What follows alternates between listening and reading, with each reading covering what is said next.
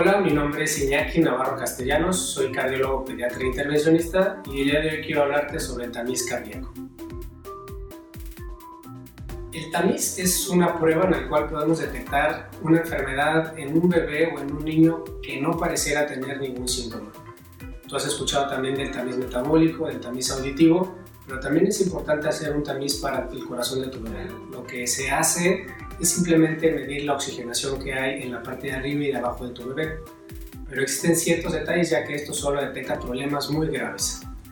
Si nosotros queremos estar 100% seguros de que no hay ningún problema en el corazón de tu bebé, aparte de esto tenemos que hacer un rastreo ultrasonográfico, es un rastreo en el cual podemos ver todas las estructuras de tu bebé y aparte hacerle un electrocardiograma para saber que eléctricamente no hay ninguna enfermedad que lleve a una muerte súbita. Estas enfermedades que vemos en los videos de deportistas también o de personas que súbitamente son jóvenes y enfermedades previas y fallecen. Nosotros podemos eh, detectarlas, el tamiz cardíaco es muy importante hacerlo, lo más recomendable es hacerlo en el primer mes de vida, pero si no lo has hecho, en cualquier momento también es importante, sobre todo si hay historia familiar o sospecha o duda de alguna enfermedad en el corazón de tu hijo. Cualquier duda o pregunta, con mucho gusto estamos en Kit Polanco para hacer el tamiz cardíaco de tu hijo o hacer una revisión general de cardiología.